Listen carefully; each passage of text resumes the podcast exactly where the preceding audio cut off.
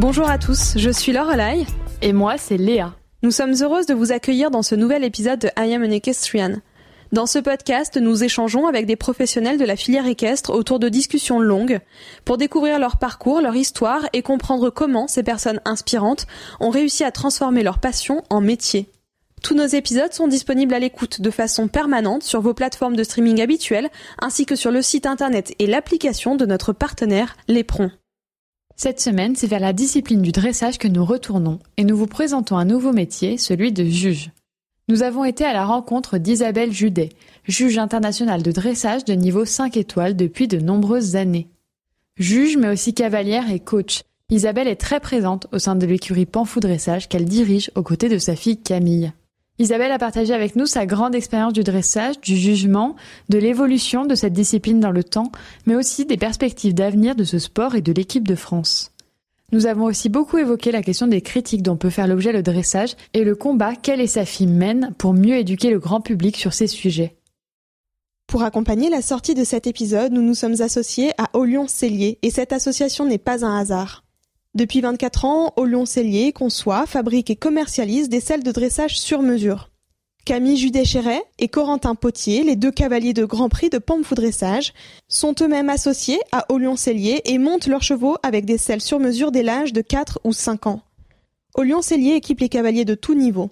Ils sont fournisseurs officiels de l'armée française pour les cavaliers de haut niveau de dressage et également fournisseurs du cadre noir de Saumur. D'ailleurs, toutes les matières premières sont françaises et les selles elles-mêmes sont fabriquées à Saumur. C'est un produit 100% made in France. Tout commence par un rendez-vous dans l'écurie où monte le cavalier pour prendre les mesures du cheval en statique. Puis le cavalier va se mettre à cheval sur une selle d'essai qui permet d'observer la locomotion du cheval et le fonctionnement du cavalier à toutes les allures. Des réglages sont ensuite faits en fonction du ressenti du cavalier et des conseils du cellier afin de trouver le réglage optimal. Cette séance de prise de mesure et d'essai dure une à deux heures. La selle est ainsi construite au cours de la séance avec le cavalier autour du dos du cheval en mouvement.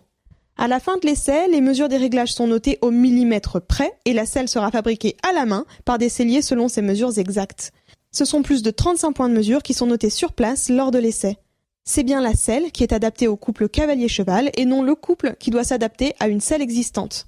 La sellerie, c'est un art au carrefour de plusieurs sciences, comme le dit le dirigeant Vincent Le Gall la biomécanique, les techniques équestres propres à chaque discipline, la science des matériaux.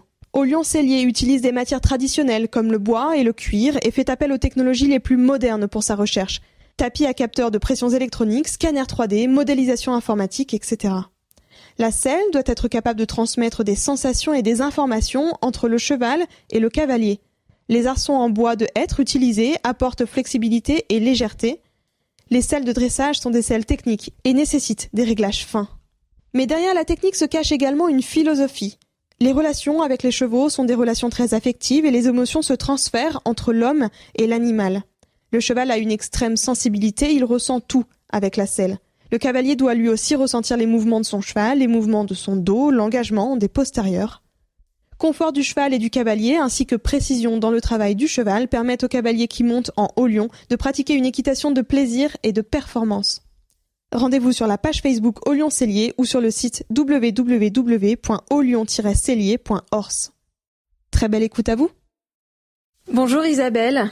Je voudrais commencer cet échange en vous remerciant de prendre le temps pour enregistrer cet épisode avec nous. Nous sommes aujourd'hui au Bullry Jump euh, à l'occasion de la finale du circuit grand national de dressage au Mans. Euh, le Grand Prix se courra d'ailleurs ce soir. Vous êtes juge international de niveau 5 étoiles de dressage en France. Vous êtes directrice de l'écurie Pampfou Dressage. Dans le laïus euh, biographique de votre site internet, vous déclarez Si j'ai monté en concours jusqu'au niveau Saint-Georges, j'ai vite préféré officier en bord de piste comme entraîneur et comme juge. Vous êtes né dans une famille de huit enfants.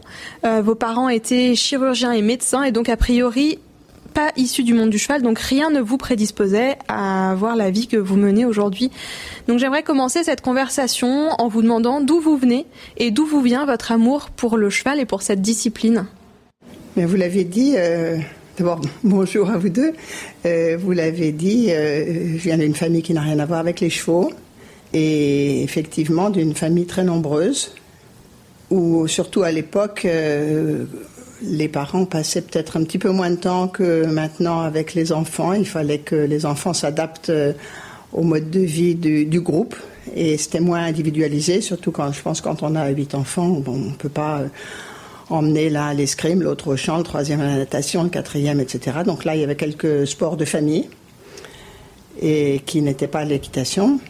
Et je ne sais pas si c'est pour euh, justement se distinguer du, du, groupe ou quoi, mais moi j'ai toujours eu une passion pour les animaux.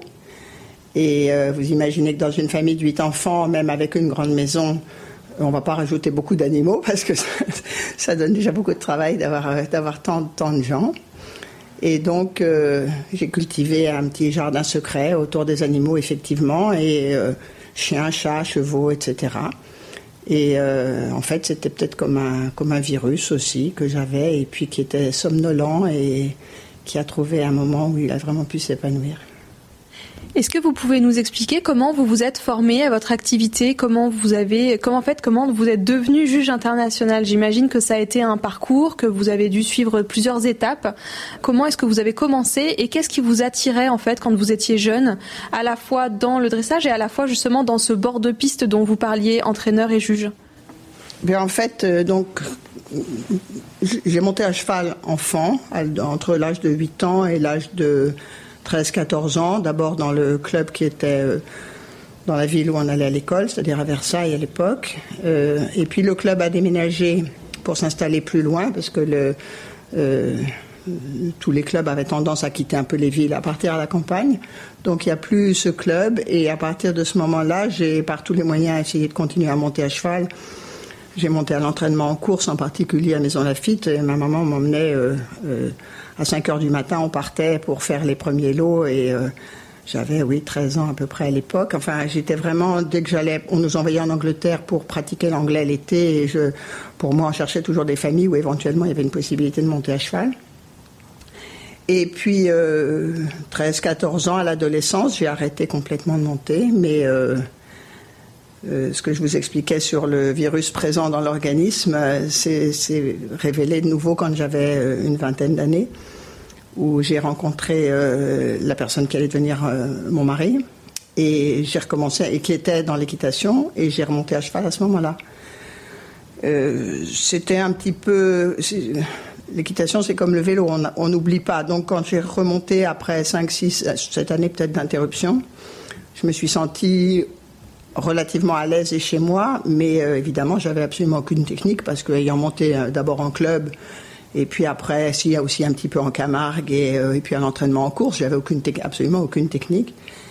Et donc, euh, je suis reparti euh, complètement à zéro. Euh, et à zéro, ça voulait dire aussi euh, des leçons à la longe. Et très vite, peut-être au bout de six mois ou un an, dans une, une séance à la longe, sans étrier, sans rêne, sans rien, le cheval ne s'attendait pas à, ce travail à la longe. Il a fait un peu de rodéo et j'ai atterri euh, sur, les, mains comme ça. Je me suis cassé le coude et le poignet assez gravement, puisque j'avais 17 fractures dans, le, coude. Enfin bon, c'était vraiment assez abîmé. Et à l'époque, j'avais mon père, donc euh, chirurgien. Je suis allé directement le voir et euh, c'était pas un passionné de chevaux. Il trouvait que c'était des grandes bêtes idiotes. Et il réparait énormément de jockeys en particulier cassés en, en. Euh, sur, les, sur les hippodromes. Et donc, il m'a bien réparé, mais j'ai été immobilisé, plâtré, etc. pendant un temps assez long. Et euh, n'ayant rien à faire, j'ai commencé à suivre à ce moment-là un ami de mon mari qui était euh, juge de dressage, qui était à l'époque le, le, grand juge de dressage français. Je l'ai accompagné pour, parce que voilà, j'avais pas grand-chose à faire. Et puis mon mari s'était dit tiens, ben, ça va t'occuper. Et, en fait, j'ai développé un goût pour l'observation. Je, suis relativement assez observatrice de nature. Et j'ai développé ce goût. Et puis, ça s'est enchaîné assez naturellement. Après l'avoir beaucoup assisté dans des concours, j'ai commencé un peu à juger. Bon, autant vous dire que le jugement était beaucoup moins structuré que maintenant. Donc, il n'y avait pas de véritable filière pour devenir juge. C'était un petit peu par cooptation. Et euh, donc, ça s'est fait assez naturellement. J'ai gravi des échelons. Après, je me suis énormément impliquée au niveau de la fédération. Euh, enfin, j'ai beaucoup jugé, beaucoup impliqué dans, la, dans aussi la formation, que ce soit au niveau régional et au niveau national, avec euh, les responsables de la discipline qu'il y avait à l'époque. Et puis après, de fil en aiguille, je suis passée sur la scène internationale. Mais vraiment, c'était, c'était, c'était vraiment plus. il y avait beaucoup moins de juges que maintenant. Il n'y avait pas de. La carrière entre guillemets était beaucoup moins. comment dire Beaucoup moins structurée que maintenant. Il y avait beaucoup moins de concours. Et euh, donc quand je vois maintenant toutes les étapes euh, à franchir, tous les, les, examens, toutes les, c'est complètement différent. Je ne sais pas si c'est mieux ou moins bien, hein, la question n'est pas là, mais donc c'était, ça s'est fait presque beaucoup plus naturellement que maintenant. Maintenant, pour devenir juge international euh, au niveau suis, il faut une véritable volonté, c'est une carrière, c'est vraiment une carrière. Voilà pour la partie jugement. Et puis la partie Parallèlement à ça, on avait une, écurie de propriétaires et une école d'équitation. Donc, de fait, je faisais beaucoup de leçons pour, les, euh, pour nos clients. Et, euh, mais je faisais très, pas de coaching en, compétition, en fait. Euh, c'est vraiment quand Camille a commencé à monter à Poney, quand elle avait 10 ans, que c'est moi qui, naturellement, euh, lui euh, l'aider, etc. Et puis, euh, et puis les choses ont progressé comme ça avec son évolution à elle. J'ai envie de rebondir sur le fait que finalement vous vous êtes formé au, jugement de, dressage grâce à une rencontre. Est-ce que vous seriez peut-être vu faire autre chose dans votre vie si ça n'était pas arrivé comme ça? Ah oui, tout à fait. D'abord parce que mon milieu ne me prédisposait absolument pas à être là-dedans, vraiment pas. Euh, ma famille maintenant, mes frères et sœurs dont je suis extrêmement proche, euh, c'est comme une face cachée de ma vie. Euh, bon, maintenant peut-être un petit peu plus, mais je n'aurais jamais vraiment raconté ce que je faisais. Alors il y en a certains qui posent des questions et qui s'intéressent plus que d'autres. Et puis en, vieillissant quand même, maintenant ça fait si longtemps que, je suis dans, ce milieu. Et, puis avec les réseaux sociaux, ça a aussi un peu changé. Mais jusqu'à jusque là, personne... Et je racontais à personne dans les membres de ma famille ce que je faisais parce que c'était euh, c'était mon précaré à moi et que par contre ce qui est assez amusant c'est que chacun de mes frères et sœurs a euh, son, aussi son, sa, propre vie avec euh, une forme de, entre guillemets, réussite. Enfin, ils ont cheminé, ils sont arrivés à une certaine excellence dans ce qu'ils font et on peut tout à fait parler de nos métiers sans évoquer les chevaux pour moi ou ce que les autres font, mais on a la même philosophie dans ce qu'on fait. Donc, finalement, c'est pas très grave qu'ils connaissent pas euh, les chevaux. On parle de la façon dont on appréhende nos métiers. Et, et là, on se sent tout à fait en terrain euh, connu. Vous portez aujourd'hui trois casquettes, celle de juge, celle d'entraîneur et celle de cavalière aussi, puisque vous montez encore, euh, il me semble. Dans quelle mesure est-ce que vous pensez que ces trois activités sont complémentaires et corrélées? Est-ce que, est que vous pensez que chacune de ces expériences bénéficie aussi aux autres?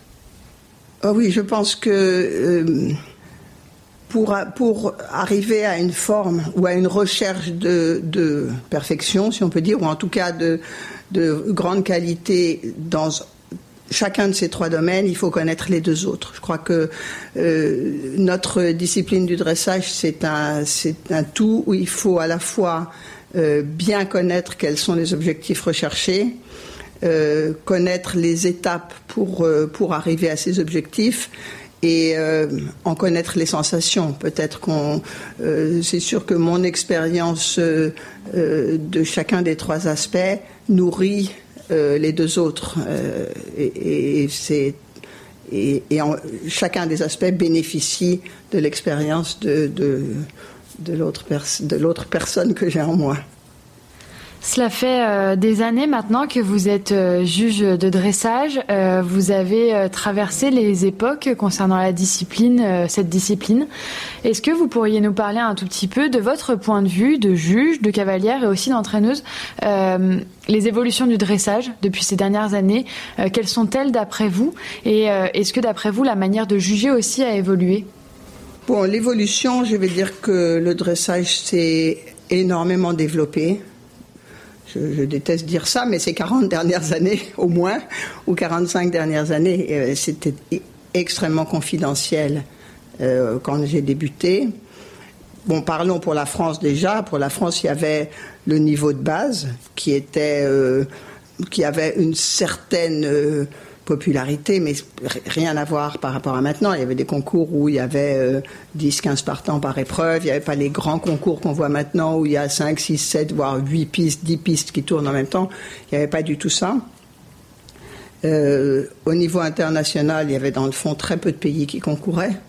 Dans les grandes échéances, il y avait 5-6 pays et euh, maintenant on a, on a vraiment développé sur tous les continents un intérêt pour la discipline. Et après, sur le plan plus technique, euh, les euh, oui, la, on, a cherché quelque chose de beaucoup plus complet, je dirais. Les chevaux doivent avoir à la fois des aptitudes importantes au rassemblé, ils doivent à la fois euh, montrer une, aisance physique et une harmonie, et, ils doivent également avoir euh, des allures capables de se développer. Euh, ça, c'est assez nouveau qu'on ait les trois choses. Il y a eu une époque où on ne cherchait que les allures rassemblées, puis après sont arrivés des chevaux avec des très grosses locomotions et on a, on a surtout cherché le développement des allures. Et maintenant, on est, je pense, plus dans une, une recherche euh, euh, où chaque, euh, chaque aspect de, des aptitudes du cheval est à, doit, doit se montrer au, sur le meilleur jour. Et, pour ça, évidemment aussi, euh, ça a impliqué un développement dans l'élevage. L'élevage a beaucoup changé aussi, et donc maintenant on a, on a euh, euh, au niveau de, au niveau de, des jeunes chevaux, les gens recherchent des chevaux qui vont avoir cette aptitude à être à la fois des chevaux euh, très vibrants hein, et en même temps des chevaux très équilibrés avec des bons caractères, mais une aptitude à, à aussi bien euh, euh, venir dans, dans, des attitudes très rassemblées pour montrer les meilleurs, le meilleur piafé, les meilleures pirouettes au galop, et également des chevaux qui ont l'aptitude pour développer leurs allures. D'après vous, c'est tout de même une discipline qui s'est développée ces dernières années. On a quand même tendance à, penser, euh, en tout cas le grand public, à dire que le dressage est parfois un peu en retrait par rapport aux autres disciplines. Mais vous, de votre point de vue, c'est quand même une discipline qui s'est euh, largement développée. Écoutez, je pense que euh, il faudrait demander aux, différentes instances euh, euh, le nombre de pratiquants. Je les ai pas du tout en tête, mais en tout cas, mon ressenti, c'est que oui, les gens s'intéressent énormément à la discipline. Bon, par exemple, je peux vous dire que pendant le confinement, on a animé avec ma fille Camille, on a animé une, espèce de rubrique quotidienne où on proposait une analyse d'une reprise depuis le plus bas niveau jusqu'au plus haut niveau, dressage et complet euh, quotidienne et que les gens en redemandaient. Les gens vraiment veulent comprendre, veulent comprendre comment fonctionnent les chevaux, euh, ce que les juges recherchent, comment on peut améliorer. J'ai l'impression, si vous voulez, que beaucoup de gens s'intéressent euh, à améliorer leur euh, comment expliquer le contact qu'ils vont avoir avec les chevaux et la façon de les travailler en étant le plus possible en osmose avec eux et euh, alors sûrement pas tout le monde, évidemment les gens qui s'adressent à nous, que ce soit par les réseaux sociaux ou par le biais du dressage, c'est des gens qui ont pris conscience qu'il y avait, euh, qu'il y avait euh, aussi une équitation qui pouvait être une équitation de, de, de bien-être pour le cheval, où on va chercher la compréhension, l'assouplissement, l'aisance et pas la force, pas la, pas la brutalité, etc. Si vous voulez, c'est un petit peu dans l'air du temps. Je pense que le dressage va se développer parce que ça correspond aussi à une mentalité un petit peu différente avec les animaux. Comment est-ce qu'on pourrait expliquer, d'après vous, euh, le fait qu'on est nous, en France, en tout cas, une nation historique de dressage. On a eu les grands militaires, les grands écuyers qu'on a tous connus. Et après, il y a eu toute une période où cette discipline a été un tout petit peu effacée, où on avait du mal à construire des équipes de France, à rejoindre les grands championnats. Euh, alors, le dressage est en, voie, en tout cas, de, reprendre de la force, de reprendre un peu de vigueur, une certaine inertie. Mais comment est-ce que vous expliqueriez cette période euh, transitoire un petit peu entre l'équitation euh, historique qu'on a connue et la, le nouveau dynamisme que connaît le dressage, le trou qu'il y a eu entre ces deux étapes-là? C'est difficile d'évaluer les différents facteurs. Je pense que d'avoir été euh, un haut lieu culturel du dressage nous a quelque part fait un petit peu d'ombre parce que on s'est réfugié dans la tradition et ça nous a empêché d'être curieux et d'aller de l'avant parce qu'on est euh, D'abord, on s'est auto-satisfait en disant le dressage, l'équitation française, euh, le cadre noir, etc. Et, et on a oublié d'avancer, de continuer à avancer pour voir ce qui se passait ailleurs. Je pense que peut-être euh, le fait que nos deux autres disciplines olympiques fonctionnaient bien, peut-être que le succès entraînant le succès, ils ont fait de l'ombre à un éventuel développement du dressage, je ne sais pas, c'est possible. Euh, le dressage aussi a été présenté de façon peu rébarbative.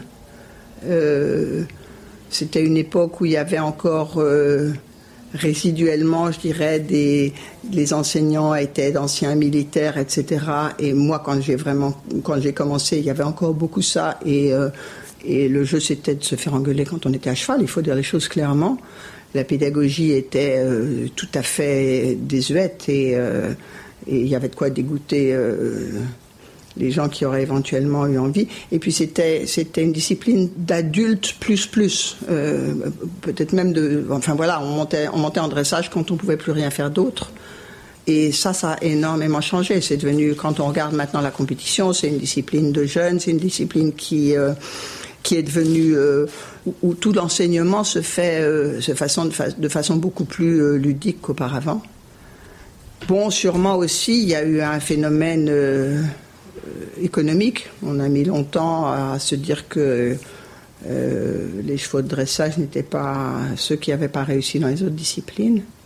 Et puis, je pense que les clubs sont peut-être aussi fautifs parce que les enseignants des clubs euh, n'étaient pas intéressés par la discipline parce que eux-mêmes ne l'avaient pas pratiquée. On enseigne bien que ce qu'on aime et il y avait très peu d'enseignants qui venaient qui venaient, qui, étaient, qui étaient euh, des gens expérimentés en dressage. C'est vraiment un tout, c'est un amoncellement de facteurs qui euh, étaient en défaveur du dressage pendant longtemps et j'ai l'impression que cette pente-là, qui était une espèce de pente descendante, on est arrivé au fond peut-être et euh, moi je vois beaucoup de signes qui, montrent que la discipline est en bien meilleure santé. Euh, bon, il y avait peut-être aussi euh, des histoires d'élevage, il y avait des histoires financières aussi. Euh, il y avait quelques personnes aisées qui avaient la capacité d'acheter des chevaux avec du potentiel, et, le reste c'était. il faut pas, faut pas se voiler la face. les chevaux, les chevaux coûtent cher pour les entretenir, ça coûte cher. Pour les dresser, c'est très long, et donc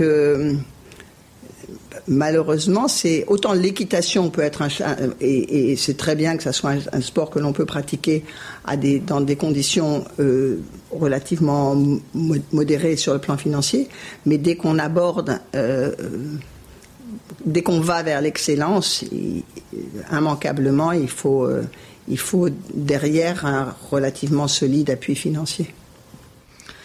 Et pour compléter euh, un peu ce que vous êtes en train de dire, et, et vous en avez parlé tout à l'heure, vous avez mis en place euh, avec Panfou Dressage un système euh, bien huilé maintenant grâce, à votre fille aussi, Camille.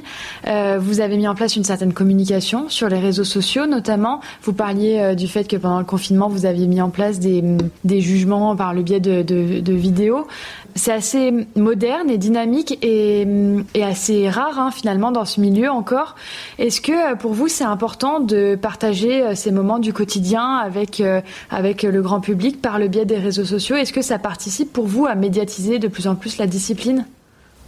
Bon, il est évident que la venue de ma fille Camille dans, dans cette entreprise a été un tournant radical. J'étais plus près de lâcher prise là-dessus, puisque mon mari euh, était à la retraite et que moi-même je voyageais énormément pour juger. Donc l'objectif était plutôt euh, de se séparer de, notre, de nos installations à Panfou et, euh, et, de continuer le jugement et de ralentir, lever le pied sur la, la partie vraiment équitation. Et puis quand elle a fini ses études, elle a finalement, elle a, elle a décidé que elle n'avait pas envie de travailler dans un bureau ou, de partir à l'étranger ou d'être dans une ambassade ou je ne sais quoi, et que et qu'elle voulait euh, reprendre l'affaire. Et là, elle a eu les, les, mains tout à fait libres euh, pour choisir l'orientation qu'elle voulait. Donc elle a réduit considérablement la clientèle, c'est-à-dire les gens en pension, réduit également les, les, leçons pour se consacrer d'une part à, former des chevaux pour la compétition parce que c'était vraiment ce qu'elle aimait.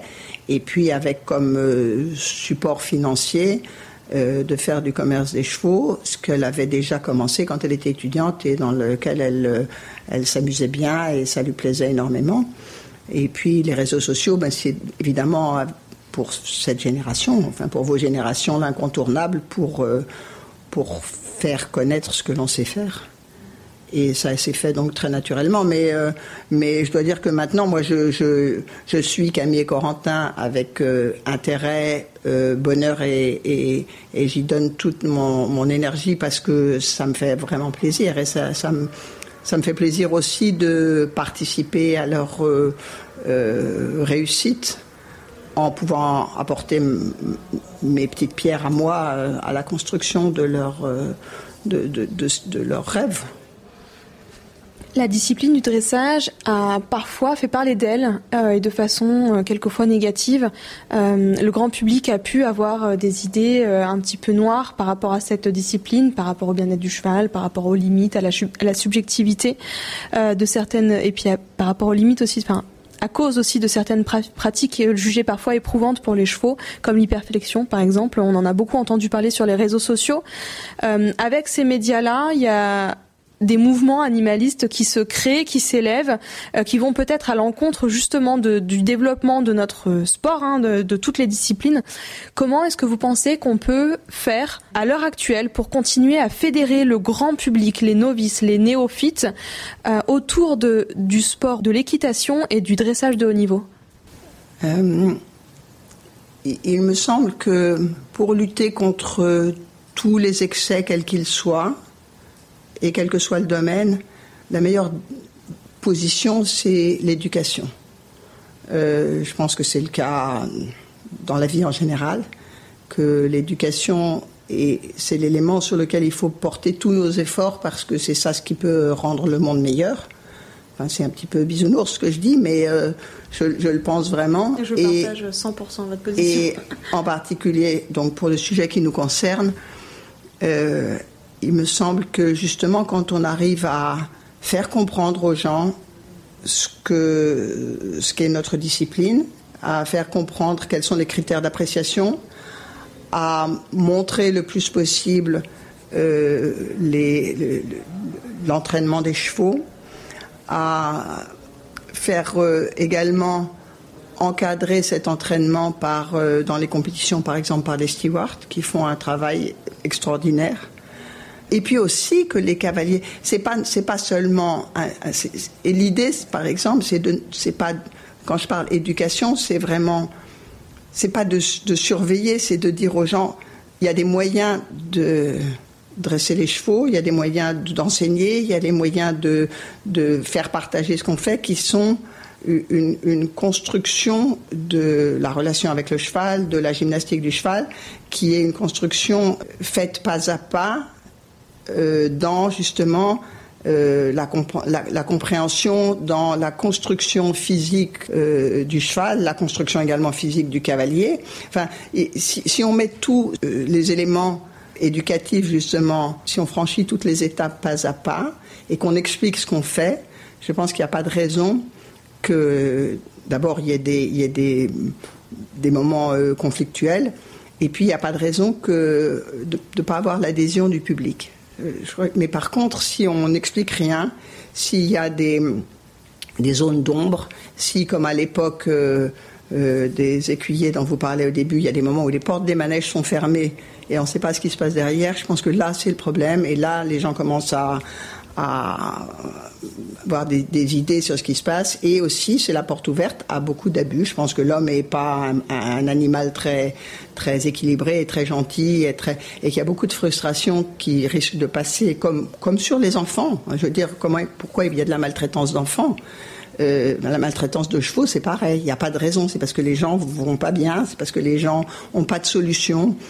Donc apporter des solutions aux gens, apporter euh, un équilibre, apporter et je pense qu'on réduira euh, et la maltraitance des enfants et la maltraitance des chevaux et la voilà je, crois que je qu'il faut euh, l'équitation c'est une moi je dis souvent je dis souvent un peu en, en, en, riant mais de monter à cheval ça m'a sûrement sauvé de 30 ans de, de thérapie ou dans tous les moments de ma vie qui ont été difficiles pour des raisons X ou Y, personnelles, de je sais pas quoi, moi, de tristesse, de deuil, de soucis, je monte à cheval, j'oublie tout et, euh, et je suis que avec ce que je fais.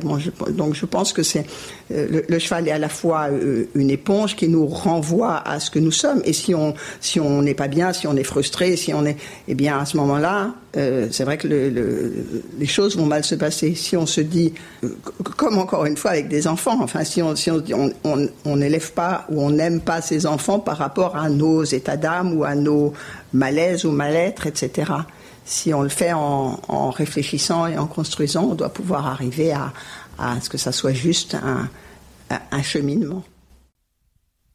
Nous sommes déjà à la moitié de cet épisode. Que pensez-vous de cette conversation avec Isabelle Judet? Ces propos ouvrent-ils de nouvelles pistes de réflexion pour vous? Vous permettent-ils de découvrir le dressage sous un nouveau prisme, de mieux comprendre les rouages de cette discipline en manque de visibilité? Si c'est le cas, partagez-nous votre ressenti par message privé sur Facebook ou Instagram. Si notre podcast vous plaît, que vous aimez à écouter nos invités se livrer et partager à notre micro leur histoire, leur expérience ou leurs anecdotes, et si vous souhaitez nous aider à rendre ce média encore plus visible, n'oubliez pas de liker, de commenter, d'enregistrer nos publications sur les réseaux sociaux. Ce sont avant tout vos écoutes et votre engagement qui permettent à I'm de continuer son développement. Alors merci à tous et très belle écoute de cette deuxième partie d'épisode. C'est très intéressant ce que vous, ce que vous dites là et peut-être qu'on aurait pu vous poser la question un peu plus tôt, mais vous vous seriez vu euh, finalement euh, vivre sans l'animal cheval dans votre euh, vie? Écoutez, c'est drôle que vous posiez cette question parce que il y a une de nos amies compétitrices qui dont la fille vient d'avoir un petit enfant, un bébé, et, et elle a sa fille a un peu plus de 30 ans et elle a dit à, cette amie, euh, euh, je, je, craignais, j'avais pas besoin d'un enfant et je craignais de l'avoir. Et il a, même pas un mois, et je me dis comment est-ce que j'ai pu vivre sans jusque-là? Moi, quand j'ai eu ma fille, c'était pareil. Je l'ai eu, j'avais déjà euh, plus, un peu plus que cet âge-là, et j'étais parfaitement heureuse, parfaitement comblée avec mes chiens, mes chats, mes chevaux, tout allait très bien. Et du jour où je l'ai eu, je me suis dit, mais dire que j'aurais pu passer à côté. Les chevaux, je pense que c'est un petit peu ça. J'aurais sûrement pu vivre sans et avoir une autre vie. Et, bon, j'étais dans les langues, être interprète, je sais pas quoi, euh, voyager plus. Euh, euh, je sais pas, ou épouser un, je sais pas quoi, un diplomate, un chef d'entreprise, ou je sais pas quoi, et puis euh, et puis avoir quatre maisons dont je m'occupais, une pour l'été, une pour l'hiver, une pour la campagne. Enfin, je sais pas, on peut s'imaginer plein de vies différentes selon le milieu aussi de, dont on vient, d'où on vient. Donc oui, j'aurais pu l'imaginer, mais pas un jour, je, pas un jour, je, regrette ou je me remets en question. Je veux dire, pas un jour, je me lève en ayant l'impression qu'il faut que j'aille travailler. Quelquefois, je suis fatiguée, mais c'est tout.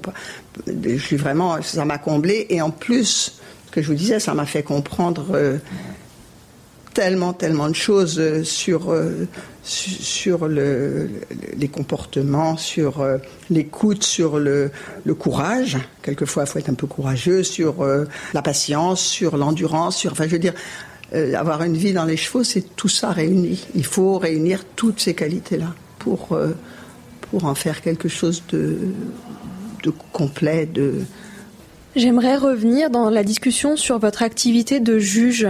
Euh, juger une épreuve de dressage, c'est avant tout de la, de la subjectivité. Euh, on le sait. Est-ce que c'est pour vous parfois propice à ressentir de la pression euh, d'être juge, de faire des erreurs, de peut-être euh, ne pas être totalement impartial ou ne pas voir certaines fautes que vous auriez dû voir ou à l'inverse? Est-ce que cette pression-là, vous la ressentez et est-ce que vous pensez que c'est que c'est commun en fait et que c'est normal de ressentir de la pression, que c'est normal de mettre en avant la subjectivité, mais que quoi qu'il en soit, le résultat est toujours à l'image de ce qui se passe en piste. Alors, a, dans votre question, il y a un, point où je ne vais pas être tout à fait d'accord sur le début quand vous dites c'est de la subjectivité. Euh, on s'appuie quand même sur des règles qui sont très précises hein, sur comment un mouvement doit être effectué. Ce qui est difficile dans, le jugement, euh, à la différence du, du coach, c'est pas de décrire ce qu'on voit. Ça, on va être d'accord. Avec des gens expérimentés, la description, on va dire, euh, ben, j'ai trouvé à ce moment-là que je me prenant, je sais pas quoi, un appuyé au trop, par exemple. Est-ce que le cheval était dans la bonne cadence? Est-ce qu'il était actif? Est-ce qu'il était euh, dans l'attitude? Est-ce qu'il était bien? Est-ce qu'il était assez ployé? Et on va être d'accord là, avec peut-être pas avec vous qui n'êtes pas des experts d'après ce que vous m'avez dit, mais avec un entraîneur qui est là. Mais après, il faut arriver à mettre un chiffre, une note là-dessus. Et alors là, il faut vous imaginer, vous, par exemple, traversant, je ne sais pas, le musée d'Orsay, par exemple, et vous êtes dans une salle des impressionnistes, et là, vous allez voir des tableaux, euh, des grands tableaux de maîtres, je ne sais pas quoi, on va vous dire, il faut que vous mettiez une note. Hein, vous mettez une note à celui-là, vous mettez une note à celui-là, une note à celui-là. Vous vous rendez compte de là C'est un truc de fou, parce qu'il faut à la fois, il faut tout, il faut tout prendre en compte. Et, là-dessus, mettre une note qui ait une valeur euh, chiffrée. Et, la difficulté, elle est là. Et ça, c'est de la, c'est de la pratique. Enfin, c'est, c'est, de l'apprentissage au départ. On vous dit, ben voilà, on vous montre une image, et ça, c'est, euh, ça, c'est la, la perfection. Alors ça, ça vaut 10.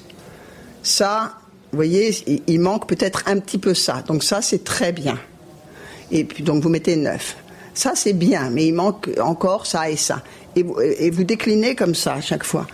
Donc là, il y a, quelque chose de... C'est comme si vous aviez une recette de cuisine, mais sans les poids, sans, dire euh, vous mettez 100 grammes de beurre, 50 euh, grammes de ceci, etc. Vous mettez un peu de beurre, un peu de sucre, un peu de machin, et, ça change tout. Hein. Donc la difficulté du jugement, c'est vraiment d'attribuer... Bon, on parle, on parle entre, entre connaisseurs, donc c'est pas L'appréciation, c'est la première chose, hein, déjà. C'est déjà euh, de, savoir reconnaître ce qui est bien de ce qui n'est pas bien. Mais de lui attribuer une valeur, ça, c'est la partie qui est vraiment et qui peut faire des différences, évidemment. Hein. Euh, alors, donc ça, je vous parle de ça pour, pour ce qui est de la, technique du jugement. Après, sur l'histoire de, de euh, la pression, Chacun la ressent différemment. Moi, je dois dire que pour les grands événements, euh, j'ai certains de mes collègues qui ont beaucoup de pression. Moi, si j'ai l'impression d'être bien préparé, c'est-à-dire d'avoir euh, euh, quand je dis préparer, c'est cette routine du jugement justement. Les chevaux, j'en vois tous les jours, j'en fais travailler tous les jours, donc je mets pas en doute mon œil. Ce que je peux mettre en doute, c'est ma ma faculté d'attribuer une valeur à ce que je vois. Et là, passer le premier cheval, où vous avez le premier cheval, les résultats arrivent, et vous vous apercevez que vous êtes dans une fourchette, vous êtes à peu, vous êtes à peu près aligné sur vos, vos collègues, vous n'avez pas et, surtout avec vous-même, parce que quand un cheval finit sa reprise, dans votre inconscient vous dit euh, combien tu mettrais, mettons entre 70 et 72, ou entre 72 et 75, ou entre pas 65 et 67. Et, c'est ça ce qui est difficile. Et il faut, il faut que vous soyez d'accord avec votre appréhension. Quelquefois, ça peut arriver. Euh, un cheval, vous dites, ah ben pour moi, ce cheval-là, il valait 68, euh, comme ça, en gros, pourcent, hein, on parle en pourcentage et vous, vous, entendez vos résultats et vous avez mis 64. Alors là, là ça c'est stressant. Parce que là, vous ne vous, faites plus confiance à vous-même. Donc l'important, c'est d'arriver, quand vous jugez, à, ce que, vos, points reflètent ce que vous avez ressenti. Donc ça, c'est une chose. Après, il y a par rapport aux, collègues. Donc ça, ça dépend vraiment du groupe. Si vous avez un groupe de gens, d'experts, qui ont justement les mêmes, la même connaissance que vous, même si de temps en temps il peut y avoir des différences, mais vous avez, vous avez l'impression que vous êtes une équipe et que, et que l'équipe va fournir un résultat qui va être cohérent. Et quelquefois, dans une équipe, il peut y avoir un ou deux. Euh, très peu au niveau international dans les grandes compétitions parce que les gens sont vraiment triés sur le volet. Mais sinon, il peut y avoir des gens qui sont moins expérimentés ou qui ont euh, qui vont être moins euh, réguliers dans leur jugement parce qu'ils ont une concentration qui peut un petit peu varier. Euh, c'est un c'est un sacré challenge le jugement aussi. Hein. Et quand tout le monde juge les juges, il faut se dire que les, enfin, ce qui est important, c'est de se rendre compte que les juges sont jugés sur chaque cavalier. Hein, un juge, il est remis en question sur chaque résultat qu'il donne. Et c'est pas euh, pas du tout un long fleuve tranquille le jugement. C'est vraiment. Donc cette pression, si vous voulez, c'est une espèce de pression. Vous, êtes, euh, vous êtes obligé d'être le plus parfait possible, j'allais dire, parce que chaque cavalier doit être unique à vos yeux quand vous le jugez. Parce que lui, il va avoir ses notes, son protocole, c'est des années de travail, etc. Et vous ne pouvez pas vous permettre de passer à côté ou d'avoir euh, somnolé pendant sa reprise et d'avoir euh, pas mis de commentaires ou d'avoir mis des commentaires euh, qui sont pas le reflet de la réalité. Quand, quand le cavalier regarde son protocole et qu'il a les notes et le commentaire du juge, il doit ça doit refléter ce qu'il a fait. Quoi. Ça doit, si on re regarde après, euh, et ça arrive quelquefois qu'on se dise, mince, sur ce cheval-là, non, j'ai pas été assez concentré, euh, ou j'ai été, euh, ça arrive, hein, c'est difficile quand vous avez, normalement c'est maximum 40 chevaux par jour, mais par exemple à Caen, on avait 50 chevaux parce qu'il y avait 100 partants et, et celui de la, fin de journée, là, quand ça en avait déjà passé, et il faut être aussi alerte d'esprit que, que pour le premier ou le deuxième ou le troisième. Nous avions euh, interviewé euh, le cavalier Pierre Vola euh, dans notre média qui avait fait une analyse assez, fine, en tout cas de son ressenti, lui, sur la discipline du dressage. Il avait notamment hein, évoqué les, juges de dressage internationaux et, ceux en France. Et il, expliquait que, d'après lui, les juges étaient parfois un peu moins enclin à faire progresser les cavaliers français. Euh, selon lui, c'est ce qui pouvait expliquer en tout cas le fait que les cavaliers européens soient un peu plus performants aujourd'hui que les cavaliers français. Est-ce que vous partagé cette opinion ou en tout cas est-ce que vous, euh, comprenez en tout cas ce qu'il voulait évoquer par là? Euh, il, me semble que il faut savoir où on se situe avant même le jugement. Il faut avoir une idée exacte. Il faut pouvoir s'auto-juger. Ça me semble très important que le, que le cavalier ou son staff soit capable d'avoir une vision objective, de lui dire voilà où tu te situes.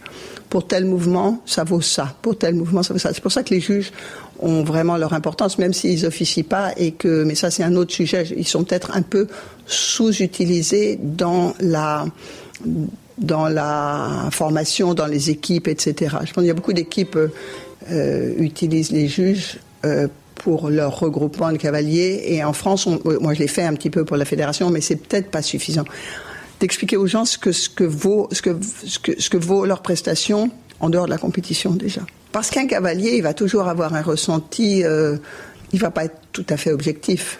Ça, ça peut être une des raisons. Je pense qu'une autre raison, c'est que les cavaliers français euh, se montrent, ils sont pas extrêmement nombreux d'une part, et ils sont un peu timides pour euh, s'exposer. Ils parlent pas beaucoup les langues étrangères, ils sortent pas beaucoup de leurs frontières. On a quelques très beaux concours en France, donc ils se disent ah ben, je vais au très beau concours de France, ça va me suffire pour les sélections. Donc ils se ils se montrent pas assez, euh, ils communiquent peu dans le milieu, parce qu'en fait il faut tout nouveau couple qui arrive va mettre un petit peu de temps à arriver à une valeur euh, de croisière, je dirais. Et ça, ça s'explique. Je pense que c'est humain, juste. Euh, vous avez la, nouveauté arrive. Vous allez d'abord avoir donc sur un concours de cinq juges quelqu'un de totalement inconnu qui est qui est bien, par exemple.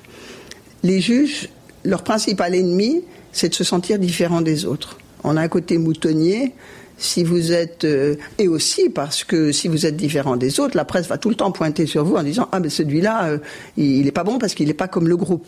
C'est compliqué hein, notre truc parce que euh, on veut une homogénéité dans le résultat et si quelqu'un se, démarque un petit peu, le premier truc on va dire il n'est pas bon. Hein. donc, vous arrivez avec un nouveau cheval, il va falloir que progressivement, vous soyez mesuré si vous arrivez que vous êtes très bon le premier jour, euh, vous aurez peut-être pas, parce que les juges sont, parce qu'il y a beaucoup de juges qui sont timides. Il y en a quelques-uns qui sont un peu kamikazes. Et on sait qui est qui. Hein. On connaît les suiveurs et les, et les, les followers et puis les leaders. Hein. Ça, ça vraiment, c'est quelque chose de très net. Donc, on, les Français se montrant peu, euh, pour arriver à performer et avoir des résultats à leur valeur, il va falloir un petit peu de temps. Euh, je dis pas que c'est bien, malheureusement, c'est comme ça parce que c'est parce que encore une fois, euh, l'être humain est fait comme ça. Hein. Je pense que c'est une, des raisons qui explique, euh, qui explique le fait que les, Français. Et puis, et puis aussi, il faut faut pas non plus se voiler la face. On n'est pas du niveau des meilleurs. Objectivement, on n'est pas du niveau des meilleurs. Je ne pense pas que les juges français y soient pour quoi que ce soit. On se plaint toujours si on a un juge français. Là, je parle de ma, position de coach. Euh, quand on a en, dans des internationaux, euh, moi je vois quand, quand Camille monte ou Corentin, euh, si c'est les juges français qui mettent, mettons un concours en France, il va y avoir deux ou trois juges français. Si ce sont les juges français qui mettent le moins de points, c'est vrai qu'on râle, quoi, parce qu'on dit ben les étrangers mettent des points et puis les Français en mettent pas. Bon, c'est pas automatique en plus, mais c'est vrai que c'est toujours ralent. C'est toujours ralent parce qu'on se dit ben au moins qu'ils en mettent autant que les autres.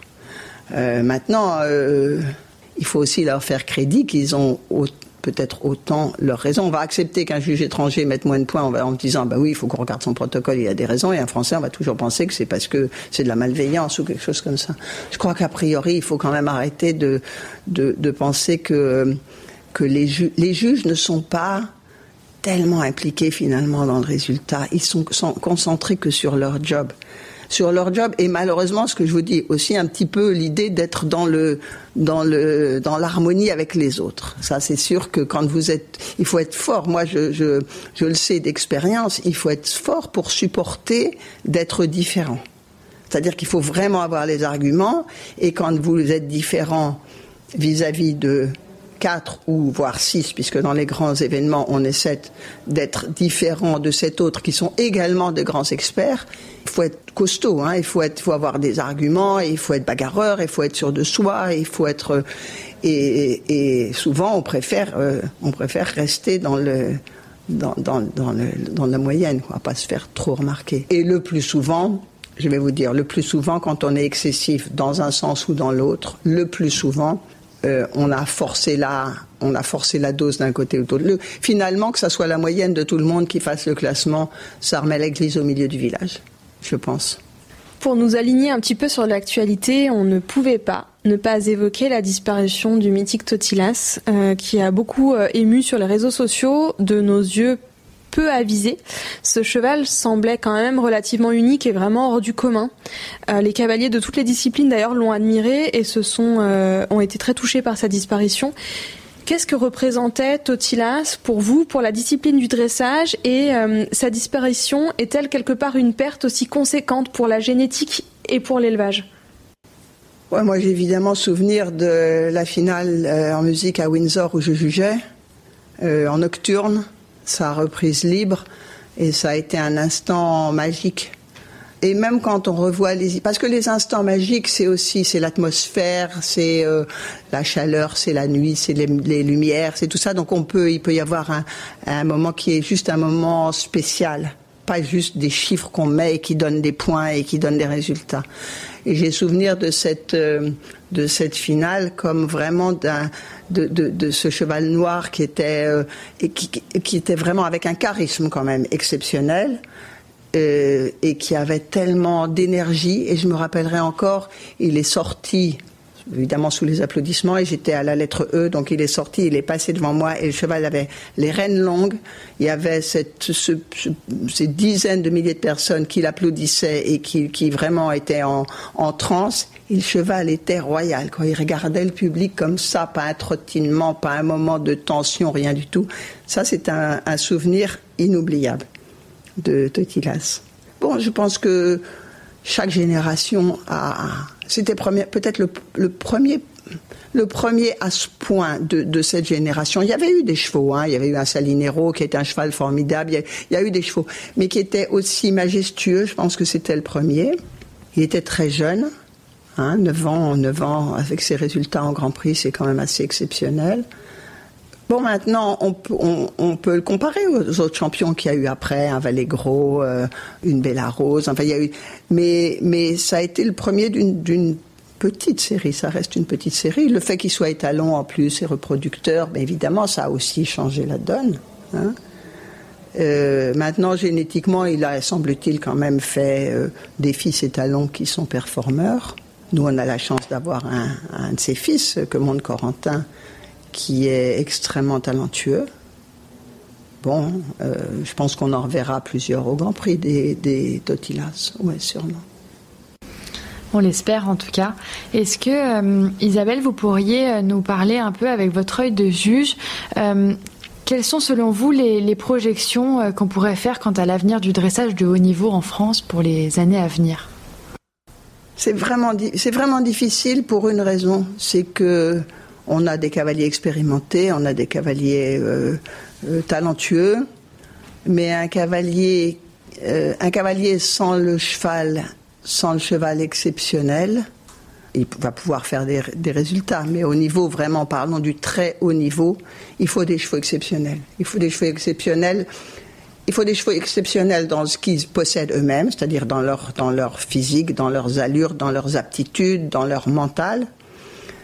Et puis après, il faut qu'ils croisent un cavalier compétent. Donc les cavaliers, des, cavaliers compétents, je pense qu'on en a. Les chevaux exceptionnels, il faut énormément de chance, énormément de chance, parce que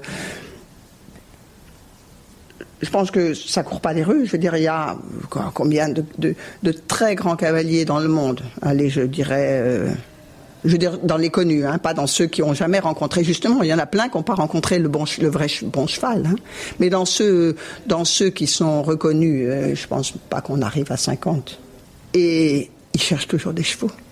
Ils cherchent toujours des chevaux. Les chevaux rares, les chevaux, les chevaux exceptionnels sont d'une rareté extrême. Et puis alors, évidemment, maintenant, il y a le, vous avez un cheval exceptionnel, donc très rare. Il va être très convoité. Et cette convoitise maintenant atteint, il y a des propositions tellement énormes qui sont faites sur les chevaux de qualité, tellement énormes, que c'est un luxe de refuser. Euh, vous refusez seulement si vous savez que dans votre écurie, vous en avez deux, trois, quatre autres qui vont peut-être faire le job.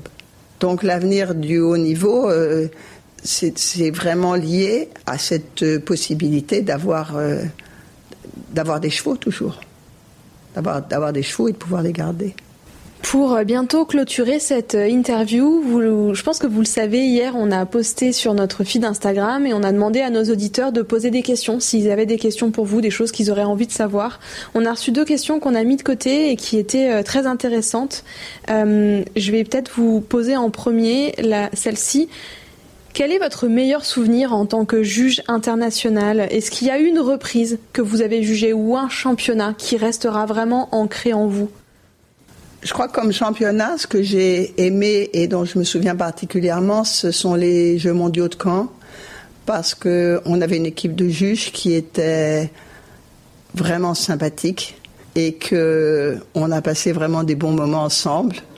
Euh, c'était des grosses journées, c'était là où on avait ces 100 chevaux à juger, c'était donc vraiment, euh, c'était dense et, et, est difficile parce que dans un championnat du monde, à la différence des Jeux olympiques, vous avez vraiment de tout, puisqu'il n'y a pas les mêmes critères de sélection.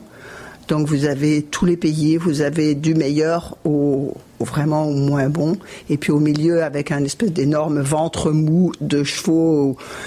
Et, il faut arriver à, à d'abord être concentré sur tous ces chevaux, à classer tout ça. C'était vraiment difficile. Et j'ai l'impression, en tout cas, les, jeux étaient imparfaits au niveau du public, ça je le sais, il y a eu beaucoup de gens qui s'étaient plaints sur, euh, je l'état des toilettes, les buvettes, etc. Mais nous, pour les juges, c'était, euh, c'était vraiment un chouette moment d'amitié et de boulot en même temps. On s'est aussi posé la question de savoir, euh, étant donné que ça fait très longtemps maintenant que vous officiez en tant que juge de dressage, est-ce que vous euh, faites parfois l'expérience d'une certaine lassitude ou est-ce que vous êtes toujours autant passionné par votre métier? Je dois dire que euh, quand je reçois des invitations, on est toujours flatté que des gens vous réclament pour aller juger, parce qu'on se dit que ça veut dire que votre compétence est reconnue. Euh, j'accepte moins d'invitations maintenant, d'abord parce que j'ai plus envie d'aller à l'autre bout du monde. J'ai beaucoup fait euh, l'Australie, euh, l'Asie, tous les pays les plus lointains, bien sûr les États-Unis beaucoup. Et j'ai moins envie de partir loin. C'est un signe sûrement de, de, l'âge. Et puis, je dois dire aussi que je, je, sélectionne plus parce que maintenant j'ai j'ai la chance avec euh, Camille et Corentin d'avoir aussi à, combiner leur programme de compétition internationale avec mon programme de juge. Je sais que leur leur participation à des compétitions et c'est beaucoup plus important de prendre ce qui vient maintenant parce qu'avec les chevaux, on ne sait jamais. Vous avez un cheval performant aujourd'hui, il peut se blesser demain et vous pouvez ne plus en avoir pendant un an, deux ans, trois ans. Donc, je privilégie toujours euh, leur programme par rapport au mien. J'ai eu la chance de juger les plus beaux concours et ça ne veut pas dire que je suis lassée, mais ça veut dire que euh, je sais pas, c'est peut-être un peu d'altruisme, quoi, de me dire, euh, mais non, c'est eux qui passent en premier maintenant parce que parce qu'il faut profiter de la chance qu'on a d'avoir des très bons chevaux en ce moment. J'accepte sans, sans vraiment aucune euh, réticence de, de, limiter mes jugements. Mais par contre, pour répondre à la dernière euh, partie de votre question, j'ai toujours autant de plaisir, oui. Mais même pour juger ah non, alors je, suis moins courageuse, c'est-à-dire que j'irai pas juger euh, euh, dans le froid et sous la pluie un concours de d'amateur 3 à Bousul-Tétu.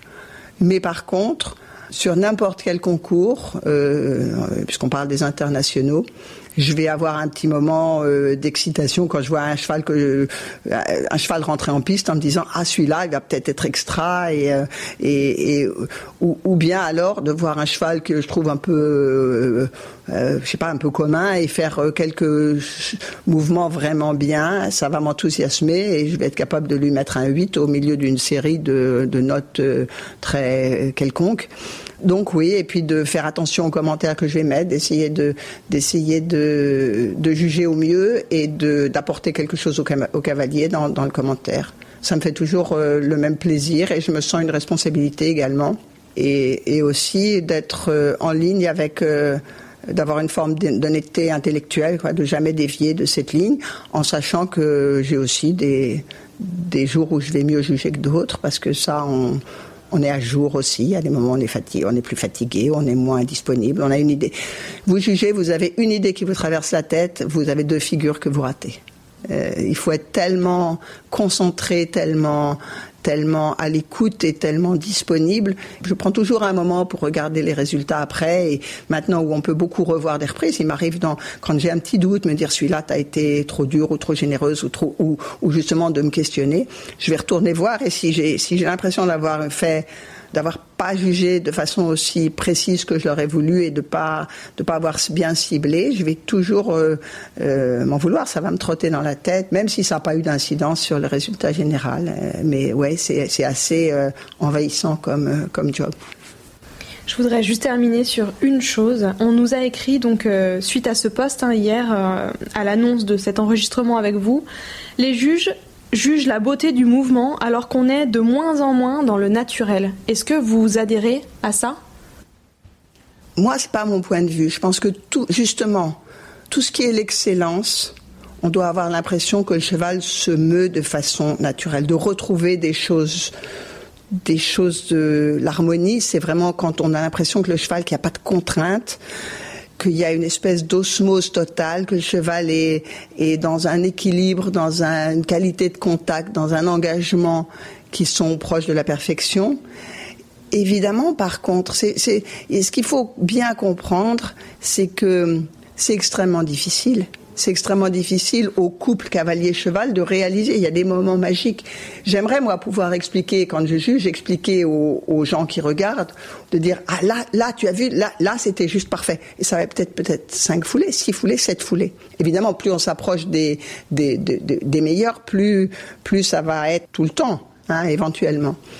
Mais je pense qu'il y a beaucoup de, encore une fois, de, mauvaises euh, explications et de, manque d'éducation. Et moi, je suis pas du tout réseaux sociaux parce que c'est pas c'est pas tout à fait de ma génération, mais par le biais de ma fille qui est beaucoup de temps en temps, elle euh, elle me fait part de réflexions ou de choses comme ça. Et à chaque fois, moi, à chaque fois, je lui dis, mais non, mais il faut expliquer aux gens. Et elle me dit, elle, elle me dit, non, ma mission, c'est pas une mission pédagogique. Alors que moi, j'aurais envie, toujours quand des gens font des commentaires qui me semblent, des commentaires, par exemple, négatifs, qui me semblent dus à un manque de, de connaissances, j'aurais toujours envie de, de prendre les gens par la main pour leur expliquer, pour leur expliquer le tout, c'est-à-dire d'être capable de leur dire, là, regarde, là, c'est très bien, regarde, là, là, le cheval est, le, cheval est parfaitement à l'écoute, le cavalier a fait une petite remise en équilibre, ça s'est passé parfaitement bien, c'est dans le dans l'harmonie, etc. Et malheureusement, pour, je pense, au lieu d'être à la recherche de plus de connaissances, pour beaucoup, ils vont juste avoir une attitude négative pour, euh, je sais pas, pour euh, évacuer leur euh, leur mal-être ou je ne sais quoi, je sais pas bien, plutôt que de venir chercher à comprendre et de dire expliquez-nous, je vois, j'arrive pas à voir ça. Alors par exemple, tout à l'heure, vous avez évoqué la rollcure, on ne s'est pas arrêté dessus et c'est pas plus mal, mais je vais vous faire part de ma réflexion sur, sur ce plan-là. C'est que maintenant, les gens sont capables, n'importe qui, n'importe qui, moi, dans ma famille, le plus incompétent de mes frères et sœurs, puisque je vous disais qu'ils connaissaient rien. Si je lui dis un cheval doit avoir le nez, euh, la nuque le point le plus haut et le nez un peu devant la verticale, il va rien connaître aux chevaux et il va, je vais lui montrer dix photos il va être capable de déterminer sur lequel le cheval a la nuque le point le plus haut et le nez un peu devant la verticale et ceux où il l'a pas. Donc il va être capable de dire ah non celui-là catastrophe il est et alors que c'est un ensemble, c'est pas juste ça qui est important. Bien sûr, ça rentre en ligne de compte. Mais vous voyez, il y a des mesurables euh, géométriquement, j'allais dire, mais c'est qu'une toute petite partie. Il y a tellement de choses à apprendre à apprécier que euh, on peut pas laisser dire des choses sans, sans encore une fois chercher, se dire non, non, il faut, il faut juste venez, venez dans ma cabane, plus d'éducation, plus comprendre comment ça doit être, plus et évidemment, ce qui est pas bien, il faut le sanctionner et dire pourquoi c'est pas bien. Mais je pense que tout ce que le dressage montre, ce sont des choses qui sont naturelles au cheval. Il n'y a rien d'antinaturel dans ce qu'on fait. Ce sont des mouvements que le cheval fait dans la nature. Si vous observez les chevaux, un cheval peut piaffer dans la nature, peut passager dans la nature, peut faire des changements de pied dans la nature, peut faire des pirouettes au galop dans la nature, peut allonger les allures. Voilà. Par contre, que le cheval soit capable de le faire en coopération avec le cavalier, avec le moins de gêne possible, la meilleure écoute possible, la, meilleure osmose possible. Ça, c'est un vrai challenge. Et c'est des années de travail. Je veux dire, c'est comme, euh, c'est comme euh, le piano, c'est comme le violon, c'est comme la danse, c'est comme tout ça. Et croyez-moi, les chevaux sont, les chevaux sont en accord avec le cavalier. Je veux dire, vous, vous montez sur des chevaux bien dressés, ils sont, ils sont agréables dans leur contact, ils sont à l'écoute des jambes, à l'écoute de l'assiette, et, et c'est pas les chevaux, mal montés ou par des gens qui n'ont pas la compétence, l'encadrement, etc. Ça, c'est une autre affaire. Mais on revient à notre histoire d'entraînement, d'éducation, etc. Et, de, et aussi de, d'incompétence de, l'être humain. Mais il faut apprendre. Il n'y a rien de pire que d'entendre du violon euh, mal, mal, mal joué. Et les oreilles souffrent. Et un cheval mal monté, les yeux, le cœur... Euh, euh, souffrent aussi. Un très grand merci Isabelle pour euh, votre éclairage, d'avoir partagé votre expérience avec nous et puis un peu de, votre temps. Euh, on vous dit à très bientôt. Merci à vous. On espère que cet épisode vous a plu. On se retrouve le 17 février avec une autre grande personnalité des sports équestres et que vous nous avez tant demandé, monsieur Marcel Rosier. À bientôt.